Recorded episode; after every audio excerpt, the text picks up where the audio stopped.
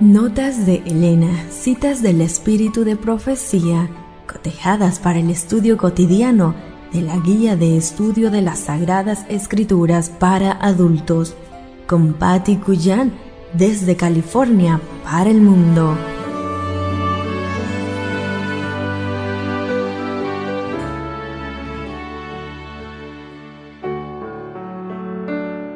Hola, muy buenos días, qué gusto me da saludarte y saber que estamos juntos de nuevo. ¿Sabías que somos como los libros? La mayoría de la gente solo verá la cubierta, la minoría solo leerá la introducción, pero muchos creerán en las críticas y muy pocos conocerán el verdadero contenido. Es necesario leer, amar y aprender. Gracias por estar conmigo para juntos repasar Notas de Elena para las lecciones de la escuela sabática Administrar para el Señor hasta que Él venga. Lunes 13 de marzo titulado Confía en Dios, no en tus recursos. David en su prosperidad no conservó esa humildad de carácter y confianza en Dios que caracterizó la primera parte de su vida. Contempló con orgullo las mejorías al reino y contrastó su condición entonces próspera con su escaso número y poca fuerza cuando él ascendió al trono, atribuyéndose la gloria complació sus sentimientos ambiciosos al ceder a las tentaciones del diablo de enumerar a Israel para poder comparar su debilidad anterior con su estado ahora próspero bajo su propio gobierno. Esto era desagradable para Dios y contrario a su mandato expreso. Llevaría a Israel a confiar en su fuerza numérica en vez de confiar en el Dios vivo.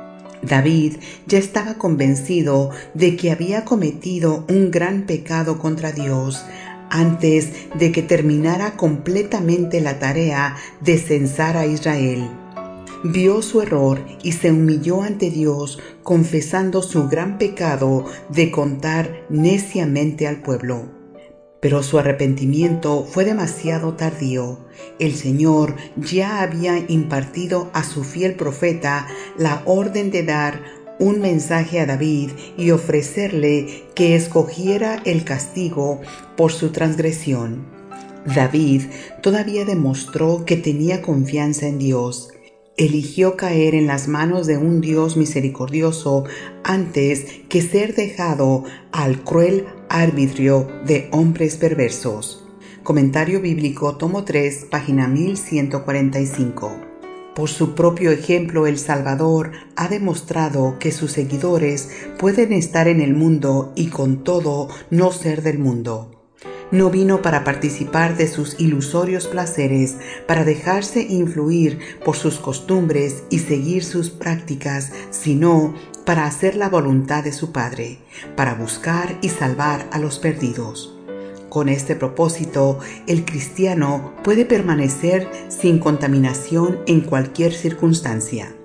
No importa su situación o condición, sea exaltada o humilde, manifestará el poder de la religión verdadera en el fiel cumplimiento del deber. No es fuera de la prueba, sino en medio de ella donde se desarrolla el carácter cristiano.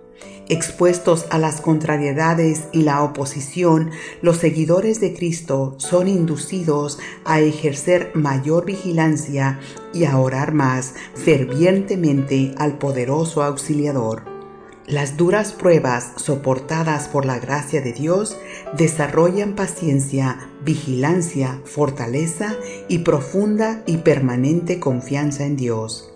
Este es el triunfo de la fe cristiana que habilita a sus seguidores a seguir y a ser fuertes, a someterse y así conquistar, a ser muertos todo el día y sin embargo vivir, a soportar la cruz y así ganar la corona de gloria. Los Hechos de los Apóstoles, página 373. Si os allegáis a Dios para obtener ayuda y sabiduría, Él no frustrará nunca vuestra fe puede arguirse que el Señor da sabiduría especial a aquellos a quienes han sido confiadas responsabilidades importantes. Es cierto que si andan humildemente con Él, les dará ayuda para su obra y os la dará para la vuestra, si la buscáis con el mismo espíritu.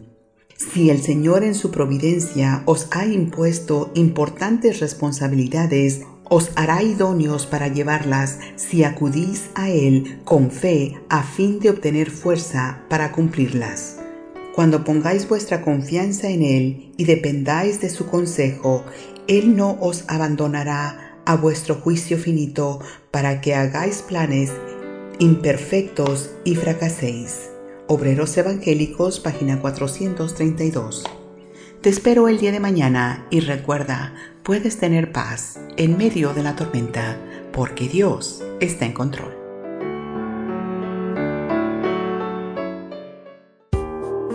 Esta fue una presentación de Canaan Seven Day Adventist Church y DR Ministries. Escríbenos a d-ramos28 hotmail.com. Te esperamos.